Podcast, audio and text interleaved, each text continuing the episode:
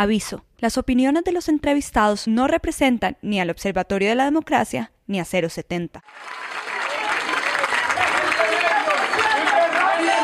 Aquí una colega dice que pide decencia. Yo también les pido decencia. Nunca ha habido una campaña tan cochina contra una mujer en ninguna parte del mundo. La mujer que habla hace pausas para tomar agua. El discurso que tiene que dar no es fácil. Acaba de perder elecciones y debe reconocer su derrota frente a las cámaras. Es un discurso que empezó con la tranquilidad de quien sabe que habla en público, pero que de poco se llena de agitación en lo que parece un típico discurso 20 juliero. Pero les quiero decir, compañeras mujeres de Colombia, que nosotras las mujeres seguimos adelante.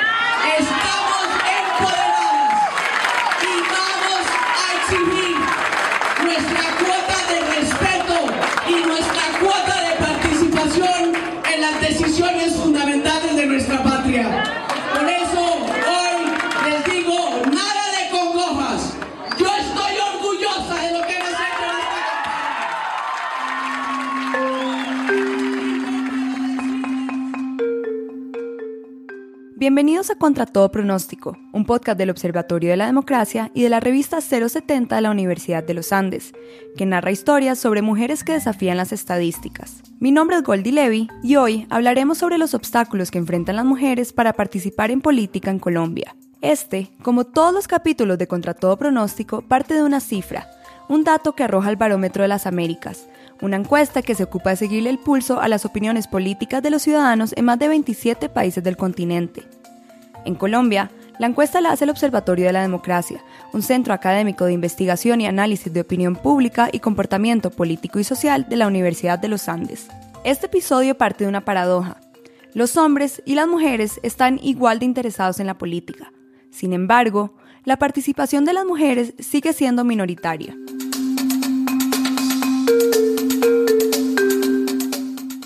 Que hombres y mujeres estén igual de interesados en política parece un dato obvio. Estamos, a fin de cuentas, en el siglo XXI. El asunto es que esta aparente igualdad se contradice con la historia política de un país como Colombia. Desde que somos una república, para hacer las cuentas más fáciles, Colombia ha tenido 40 presidentes, todos hombres. La primera senadora, Esmeralda Arboleda, llegó al Congreso en 1958, justo un año después de que ella liderara el movimiento sufragista, que consiguió que las mujeres no solo pudieran ser electas, sino también pudieran votar. Hagan la cuenta, eso hace solo 60 años. No es un asunto del pasado. En las últimas elecciones a Congreso en 2019, solo el 20% de las curules quedaron en manos de mujeres. En los tarjetones, el número de candidatas superó apenas un 4%, el mínimo exigido por la ley de cuotas. Y un último hecho. En 2019, tanto medios nacionales como internacionales celebraron como una sorpresa la elección de la primera alcaldesa en la historia de Bogotá. No se puede olvidar que la política en Colombia fue, durante siglos, un territorio masculino, vedado para las mujeres. Entonces, repitamos la paradoja. Hoy, y a pesar de una historia de exclusiones, las mujeres han conseguido apropiarse del rol de ciudadanas y sujetos políticos que durante tanto tiempo les fue negado. Así, han llegado a tener el mismo interés en la política que los hombres. Sin embargo, su participación sigue siendo minoritaria. Como explica Juan Carlos Rodríguez, codirector del Observatorio de la Democracia, las mujeres participan menos en diferentes ámbitos. Participan menos, por ejemplo, en reuniones de partidos políticos, participan menos en reuniones de la Junta de Acción Comunal, participan menos en protestas, participan menos en comités de mejoras. Y la pregunta es ¿por qué? La pregunta de Juan Carlos se complica aún más porque según los datos del Observatorio de la Democracia, experiencia más anecdótica nos muestra que las mujeres participan en las instancias inferiores de las campañas políticas, siempre están muy activas en esas campañas y sin embargo no llegan a los puestos de importancia, a los puestos de elección. Es decir, las mujeres sí están ahí, sí son parte de los partidos políticos, pero no las vemos. Se quedan tras bambalinas, detrás de cámaras, mientras los hombres se roban el show. De hecho, el Barómetro de las Américas señala que solo dos de cada diez mujeres asisten a reuniones de un partido político. Hay un último dato del Observatorio de la Democracia por revisar, uno que no sorprende. Donde más participan las mujeres, donde participan mucho más que los hombres es en las asociaciones de padres. Son una de cada dos mujeres, contra solo tres de cada diez hombres. Algo similar pasa en grupos religiosos. La pregunta es ¿por qué? ¿Por qué, si tienen el mismo interés que los hombres en participar en política, de estar en espacios de toma de decisión, pocas mujeres llegan al papel protagónico?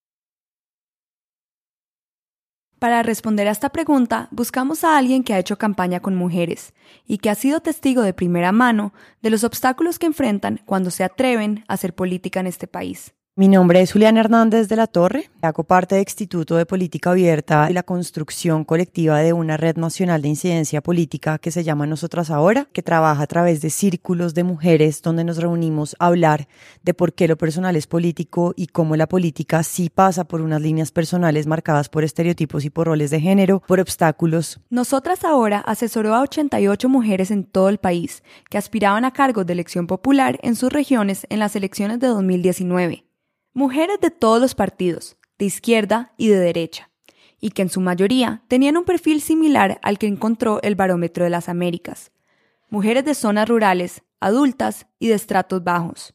Trabajando con ellas, Juliana encontró que para las mujeres hacer política es complejo porque... Porque enfrentamos tres obstáculos de participar en política que tienen que ver con las reglas que están construidas, con los roles y estereotipos que, a los que nos someten como eh, por el hecho de ser mujeres, y porque cuando llegamos al poder nos enfrentamos a un sistema patriarcal y machista, donde todo el tiempo tenemos que echar codazos o estar defendiéndonos por nuestra condición de mujer, por nuestra condición biológica, por la forma en la que nos vestimos, y no nos dejan trabajar los temas que venimos a trabajar en la política. Los obstáculos son primero de partida. Los primeros tienen que ver con todo el tema de conocimientos, aptitudes y capacidades que tú tienes para lograr hacer una campaña política. Nosotras hemos estado relegadas a la vida privada y al espacio privado. Luego están los obstáculos de entrada que tienen que ver con los roles y los estereotipos de género. Y esa es la política hecha desde el hombre, que nos lleva a tener unos roles supremamente dirigidos donde el espacio privado es para las mujeres y el espacio público es para los hombres. Aún si eres una mujer y decides participar en espacios públicos, la carga privada no te la puedes quitar porque tienes que seguir siendo mamá que lava, plancha, cocina, cuida a los hijos.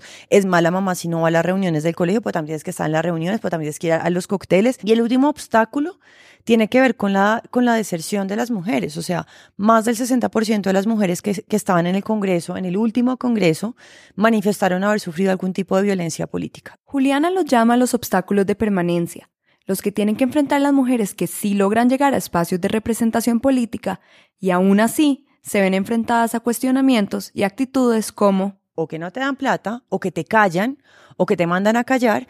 Entonces son demasiados obstáculos que dificultan que las mujeres podamos hacer política en condición de igualdad.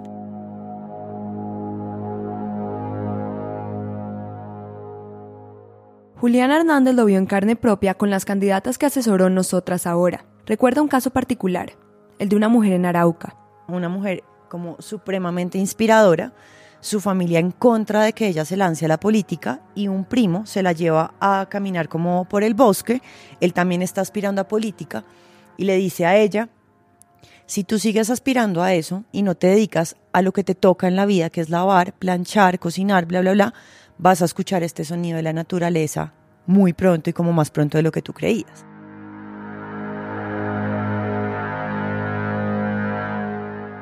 El sonido del silencio, de la nada, de la muerte, porque o te quedas en casa o te atienes a las consecuencias.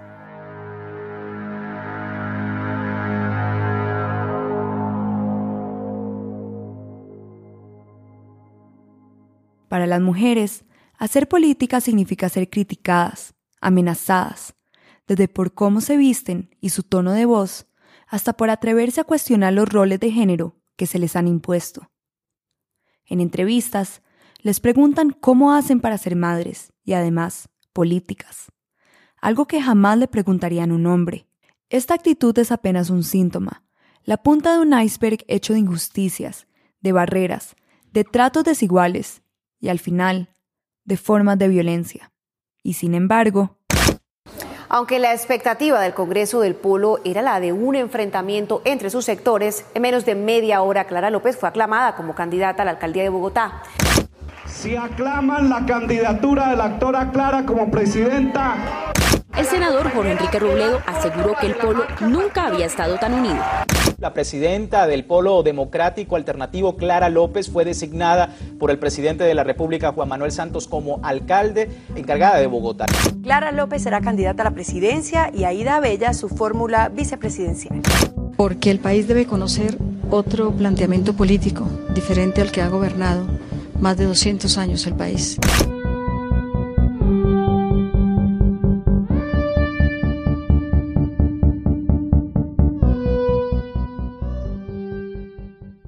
¿Se acuerdan de la mujer del principio? De la que apretaba el micrófono en un discurso y al tiempo gritaba molesta, de que nunca había habido una campaña tan cochina contra una mujer? Bueno, ella es Clara López Obregón, una mujer que nació siete años antes de que las mujeres colombianas pudieran votar, pero que hoy, a sus 70 años, puede decir que ha dedicado toda su vida adulta a la política. Son más de tres décadas de ocupar cargos en el poder y de participar en campañas electorales yo creo que eh, debemos inspirar mucho miedo, porque una mujer poderosa no es fácil de manejar.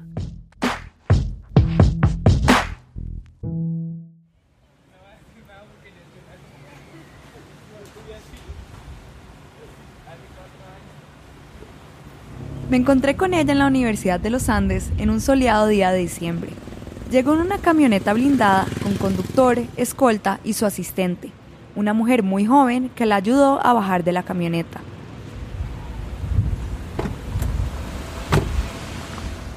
Es un personaje público y ella lo sabe. Saluda a todos los porteros que no la bajan de doctora y a los estudiantes que la miran con sorpresa, porque saben que la conocen, aunque muchos arrugan la cara intentando recordar su nombre. Clara entró a la política como muchas mujeres, de la mano de un hombre, uno que además era muy poderoso, su tío, el expresidente Alfonso López Miquelsen. Y Clara solo tenía 24 años. Bueno, yo era chiquita, en todos los sentidos. Recién graduada, tenía dos años apenas de haberme graduado de Harvard con muchos honores. Fue una alta dosis de nepotismo haber sido nombrada secretaria económica de la presidencia. Algo de mérito había ahí atravesado. Pero la realidad es que eh, entrar uno tan joven a ese mundo de, toma de decisiones, lo forma uno muchísimo. Así, superó el primer obstáculo que tienen las mujeres colombianas que quieren entrar a la política, los de entrada, aquellos que tienen que ver con los estereotipos y roles de género.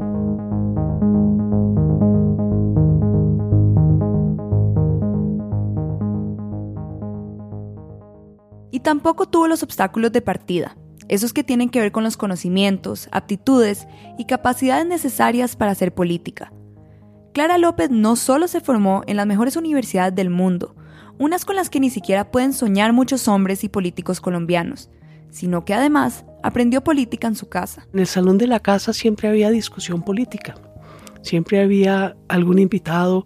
Yo me sentaba a escuchar las reuniones políticas de mi padre con Alfonso López, con Hugo Latorre, con Álvaro Uribe Rueda. No era que yo hablara mucho, pero yo escuchaba, yo era como una esponja. Era una familia bogotana de abolengo, de intelectuales políticos y sociales. Mientras que su padre era un maestro masón acostumbrado a la política, su mamá, doña Cecilia, fue una mujer que dedicó su vida en silencio al trabajo social. Mi, mi, mamá participó activamente y no era, llamémoslo, trabajo social entre comillas, sino trabajo, porque era un, un trabajo muy horizontal, no era...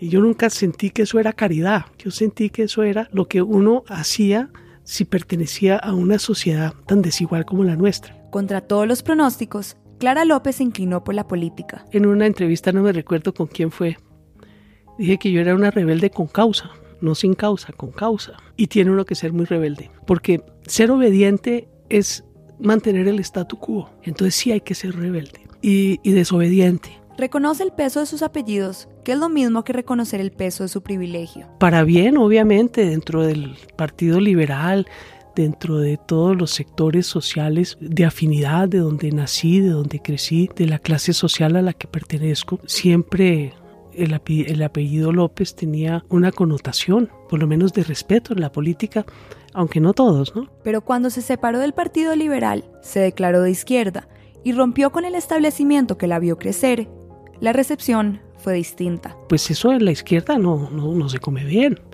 A mí todavía no me bajan de oligarca.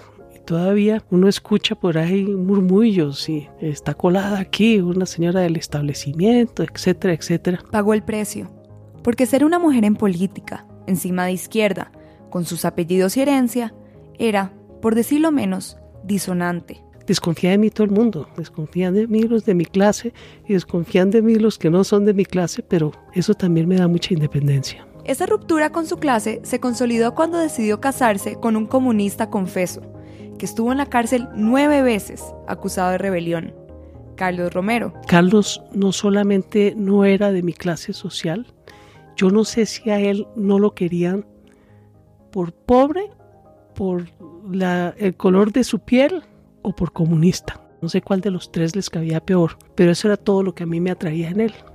Hombre inteligentísimo, un hombre de un poder y de una sensibilidad humana impresionante. Hicimos política de la buena durante todos esos 36 años. Pero aunque su matrimonio le significó ganarse el título de traidora de su clase, con él, Clara López no solo consolidó sus posiciones y banderas políticas, sino que consiguió un aliado. Carlos murió en el 2019, en plena campaña de Clara al Consejo de Bogotá, una campaña que continúa como un homenaje a él, porque Carlos siempre quiso ver a su esposa haciendo política. Era un hombre excepcional hasta en eso. Cuenta una anécdota que ocurrió en el 2007. Samuel Moreno se acaba de posicionar como alcalde y Clara y su esposo asistieron a una reunión de los dirigentes del Polo, que estaban buscando una mujer para la Secretaría de Gobierno, uno de los cargos más importantes en la alcaldía. Querían a una mujer, pero a una mujer de izquierda. Entonces Carlos inmediatamente dijo, no, pues mira, ahí está Clara. Y le dije, pero no, yo no puedo, no es que tú vas a ser concejal. Digo, no, no, no, yo no me posesiono como concejal para que ella pueda ocupar el cargo.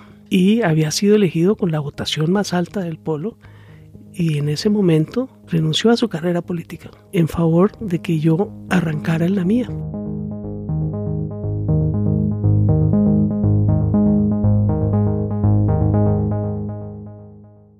Es una anécdota que pocas pueden contar, en un país donde las parejas y las familias son el primer obstáculo para que las mujeres se lancen a la política.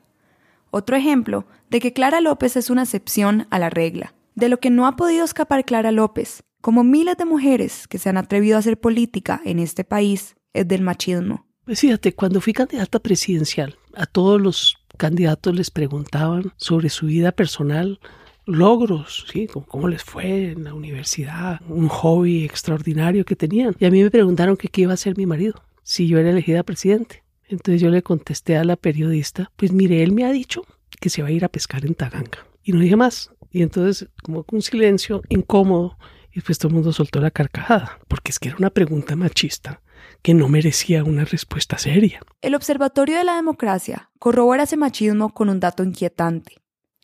30% de los hombres, en comparación con el 16% de las mujeres, cree que los hombres son mejores líderes políticos que las mujeres. Es decir, el doble de los hombres que mujeres creen que este estereotipo es real. Y este estereotipo, esta idea de que los hombres son mejores políticos que las mujeres, se vuelve incluso más evidente cuando es una mujer la que aspira al poder. A las mujeres siempre les, les eh, tienen que sacar eh, su conexión con un hombre para hacerla dependiente, no de su propia capacidad y autonomía, sino dependiente de otro ser. La asociación con un hombre le ha costado más que un mal rato. Haber apoyado al exalcalde Samuel Moreno, incluso en algún momento haberlo defendido, justo cuando se consolidaba el mayor escándalo de corrupción en Bogotá, le salió tan caro que todavía le pesa. Creo que la honra de uno es de lo más íntimo y de lo más sagrado que uno tiene. Y con la mía trapearon hasta donde más. Y si me vuelvo a presentar, volverán a trapear. Aunque Clara se ha referido en ocasiones anteriores a estos cuestionamientos como machistas, como estigmatizaciones que surgen por ser de izquierda, los datos del observatorio muestran otra realidad. Puede que en el pasado haya sido diferente, pero hoy la percepción de corrupción es una de las pocas que en Colombia puede declararse como libre de machismo, porque hombres y mujeres hoy son percibidos como igual de corruptos.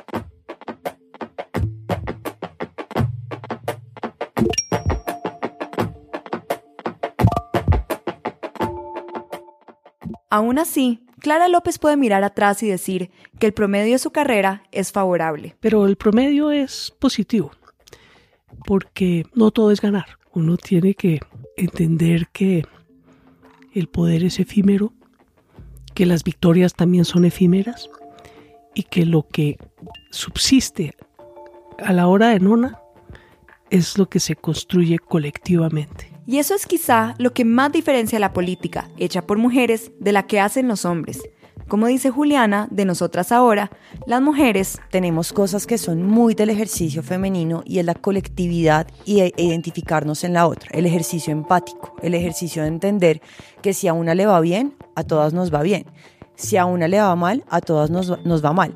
Sí creo que las mujeres hemos entendido que la política no es un ejercicio de vanidad, sino por el contrario es una forma y es un vehículo de transformación de nuestras realidades a nivel micro político y a nivel macro político. Lo mismo piensa Clara. Yo creo que eso nos distingue de los hombres. Uno no está en una competencia perpetua ni en una batalla de egos. Vemos la política de una manera distinta. Eh, de verdad es un vehículo de transformación. Dice que es algo que ha ido aprendiendo en el camino. Porque yo venía de un mundo de hombres, a hacer política de hombres, y las mujeres me enseñaron a hacer política de mujer.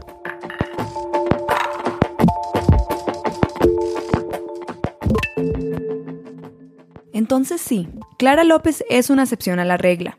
Es una mujer que tenía todos los privilegios, los apellidos, la tradición, el poder económico y la formación académica que le permitió hacer política en un país como Colombia. Tenía además algo clave, la rebeldía, el deseo de romper los paradigmas, de enfrentarse al sistema y labrarse un camino propio.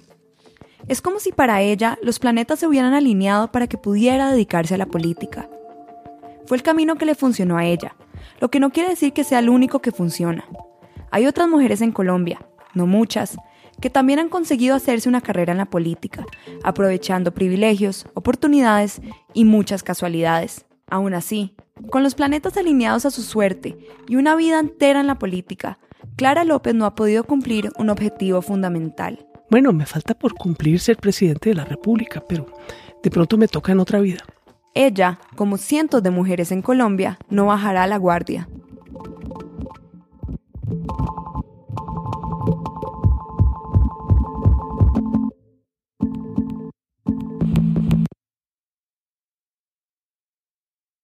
Contra todo pronóstico es un podcast de 070 Podcast hecho en colaboración con el Observatorio de la Democracia.